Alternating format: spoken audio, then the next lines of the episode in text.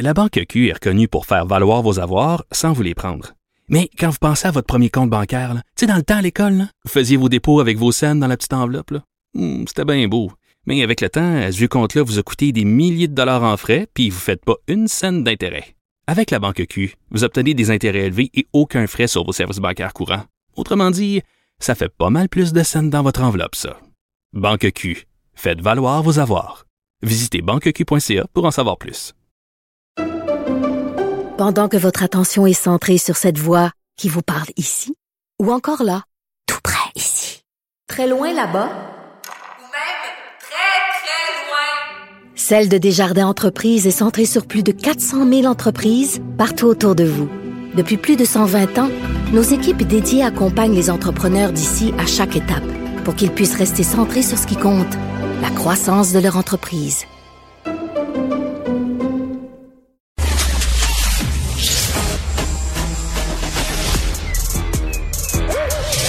Mathieu Bocoté. Il représente un segment très important de l'opinion publique. Richard Martineau. Tu vis sur quelle planète? La rencontre. Je regarde ça et là, je me dis, mais c'est de la comédie. C'est hallucinant. La rencontre. Bocoté. Martineau. Ah, Mathieu, je veux t'entendre sur les fameux ballons chinois. Qu'est-ce que tu penses de toute cette affaire? Ah ben c'est- assez intéressant. En fait, il y a plusieurs. enfin, ça, ça confirme la ligne de fond d'une analyse qu'on peut faire depuis des années. C'est que tout ce qui relève euh, de l'utopie de la mondialisation heureuse, de la fin des frontières, tout ça c'est derrière nous. Il y a, il y a plus qu'une part. Certains occidentaux qui croient à ça. On est dans un monde qui est marqué de nouveau par euh, par la possibilité de la guerre, la- le sens de la frontière, les investissements militaires, bon tout ça. Ensuite, ce qui est intéressant sur le plan de l'analyse, on va s'en réjouir les Américains, c'est pas euh, secret, espionnent le monde entier. Euh, même de temps en temps, ça s'était révélé, on apprenait qu'ils espionnaient les conversations téléphoniques de leurs alliés européens, des dirigeants européens qui sont leurs alliés. Là, qu'est-ce qu'on voit avec ces ballons qui sont, euh, il y a un côté, euh, il y a un côté un peu science-fiction là-dedans, mais qu'est-ce qu'on voit avec ces ballons chinois? Seulement que les Chinois, je, qui n'ont pas les mêmes capacités technologiques, pour ce qu'on en comprend jusqu'ici, que les Américains, qui n'ont pas les mêmes capacités technologiques que l'Ouest, veulent envoyer le signal que c'est plus seulement les Américains qui ont le droit de jeter un œil sur le monde entier, d'espionner le monde entier.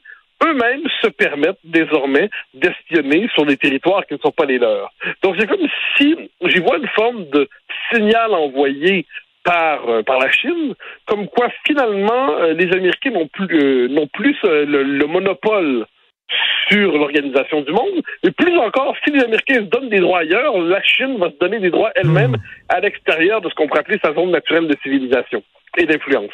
Alors ça, ça, ça donne un visage pour l'instant aérien, mais demain probablement plus robuste du choc possible des empires. Parce que que disent euh, les Chinois là-dedans? Ils disent, nous, on a notre territoire, on a notre zone d'influence, et là, on se permet d'aller mettre un pied chez vous, puisque vous mettez un pied chez nous. C'est quoi le prochain pied du côté de la Chine, du point de vue de, la Chine? C'est évidemment la question de Taïwan. Si, si, si, parce que l'am- l'ambassadeur chinois le répète souvent en France ces derniers temps, il, se, il se donne le droit, s'il le croit nécessaire, d'utiliser les armes pour reprendre dans leur esprit Taïwan. Est-ce que les Américains vont considérer que c'est une question pour eux où ils ne peuvent pas accepter que Taïwan soit repris militairement? Parce que dans ce cas-là, ils accepteraient de se faire euh, chasser euh, de ce coin du Pacifique ou est-ce qu'ils décident de consentir à ça? Et là on aurait un monde véritablement clivé mais plus clivé qu'il ne l'aurait été depuis plusieurs siècles. C'est assez intéressant à analyser euh, bien que tout cela soit terrifiant. Écoute, j'ai lu récemment, ben, en fait récemment, il y a quelques mois dans le Figaro, un texte que j'ai trouvé très intéressant justement d'un commentateur, d'un analyste de la situation internationale et qui disait est-ce que les Occidentaux sont prêts à mourir pour défendre leurs valeurs? Et, et parce que là, c'est un catch-22. là. Si on ne réplique pas à des provocations comme ça, ben, on a l'air très faible et là, on appelle d'autres provocations. Mais si on réplique, on veut pas non plus se lancer dans une guerre frontale. Donc, euh, pff, on fait quoi? Ben, il y a deux éléments. Là, c'est pas les valeurs ou les pas de valeurs, c'est défendre les frontières, l'intégrité territoriale. Là, la Chine envoie des ballons sur notre territoire. Tout comme les Russes étaient en droit d'abattre le fameux U-2 en d'autres temps, hein, eh bien là, les, nous sommes en droit quand la Chine envoie des ballons euh, pseudo-météo, qui sont en fait des ballons d'espionnage en haut de nos territoires, de, de nos pays, on a le droit de les abattre, ça va de soi. C'est pas une question de valeur, c'est une question de frontière. Là où la question des valeurs, entre guillemets, apparaît, c'est la question de, de Taïwan. J'y reviens. Est-ce que, donc là, quelles sont les fameuses valeurs occidentales à défendre? Donc moi, je, faisons la, pose la question pourquoi serions-nous prêts à mourir? Ben, la plupart d'entre nous, on dirait euh, le plus tard possible et en chaise berçante et sans souci. Mais si on devait prendre au sérieux l'idée que notre vie pourrait, pourrait avoir à la donner pour quelque chose, ben, historiquement, les hommes donnaient leur vie pour l'indépendance et la survie de leur patrie, pas pour des valeurs. On va prendre 1914 en France. 1914, qui se rassemble pour la cause de ce qu'on appelle l'union sacrée?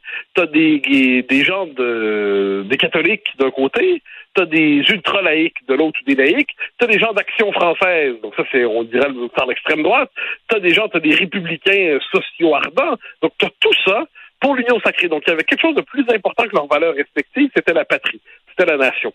Aujourd'hui, on parle moins le langage de nation, et on parle plus le langage des valeurs. Alors, quelles sont les valeurs qu'il faut défendre exactement? Parce que si nos valeurs sont universelles, entre guillemets, faut-il les défendre partout où elles sont attaquées sur Terre?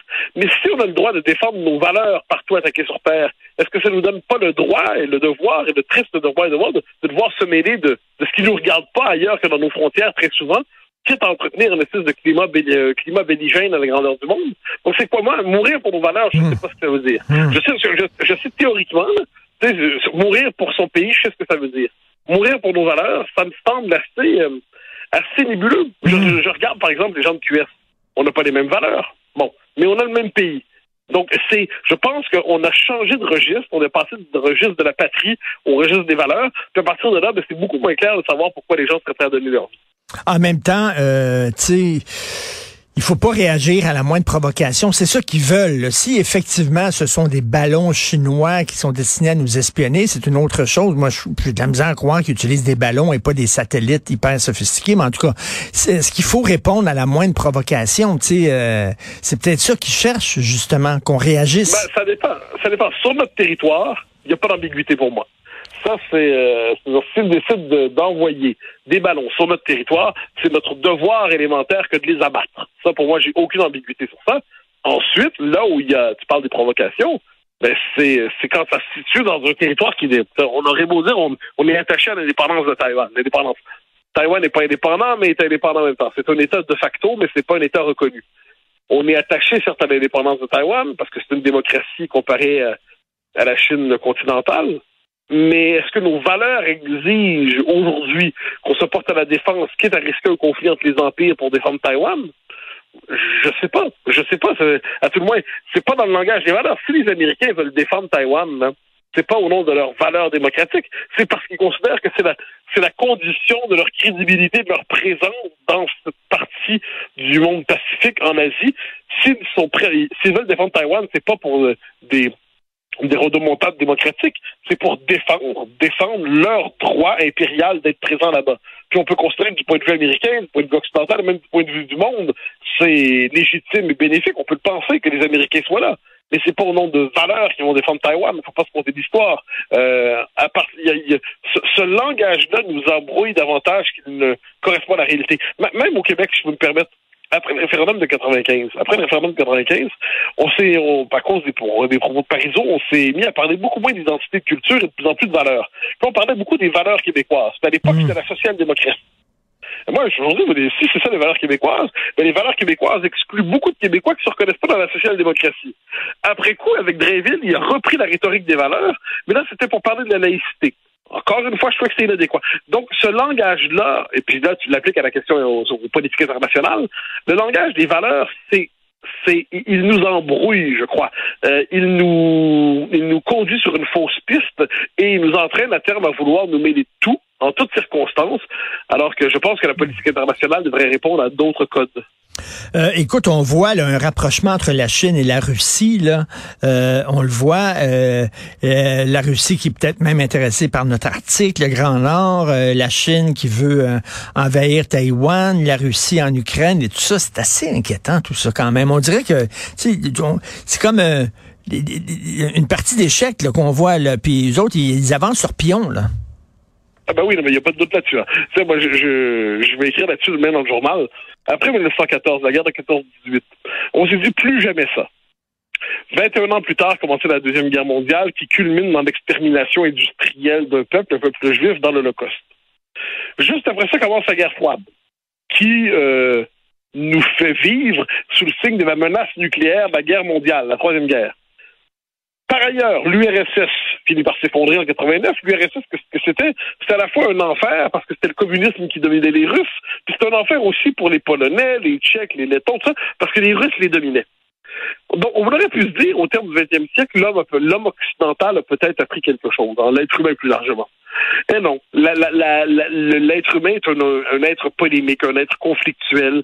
C'est dans la nature humaine même que de chercher le conflit d'une manière ou de l'autre. C'est dans la nature humaine même que, et dans le système international aussi. Donc ça, qu'est-ce que ça veut dire? Ben, tu as tout à fait raison de dire que tout ça est un monde inquiétant, mais ça implique de vivre dans le réel plutôt que de le fuir. Vivre dans le réel, mais pour des États, ça implique de faire des dépenses militaires nécessaires, de prendre au sérieux la défense de leurs frontières, de mettre à jour, je dirais aussi, leurs alliances, c'est-à-dire euh, les alliances construites pour se protéger du communisme, euh, du communisme impérial qui nous venait du RSS, ben, est-ce que ces alliances-là tiennent encore aujourd'hui? Euh, imaginons que demain, imaginons que hmm. demain, la Russie envahisse la Pologne, pas la Pologne, la, Lettonie. Bon, moi, mon premier réflexe, c'est il faut, oui, c'est une alliance militaire, donc il faut se défendre mais dans quelle mesure, dans quelle mesure ces alliances-là sont-elles adaptées aujourd'hui dans un monde qui n'est plus celui de la guerre froide? Donc, moi, je, regarde tout ça avec beaucoup de perplexité, je pense qu'une part du travail intellectuel aujourd'hui, c'est de mettre à jour nos représentations collectives pour à peu près savoir dans quel monde nous vivons. Euh, il y, a, tout le discours qui est... Euh, tenu aujourd'hui sur la, nouvelle guerre froide entre les démocraties et les régimes autoritaires. Je trouve que il y a du vrai là-dedans, mais je trouve que les régimes démocratiques eux-mêmes sont de plus en plus autoritaires en Occident, bien qu'ils ne veulent pas l'assumer comme tel. Donc, je vois tout ça, je pense qu'il y a un travail de mise à jour intellectuelle pour savoir dans quel monde nous évoluons, parce que sinon, sinon, nous sommes dans un immense brouillard. Tout à fait, un immense brouillard, et c'est pas très, très rassurant. Merci Mathieu, à demain. Bonne journée.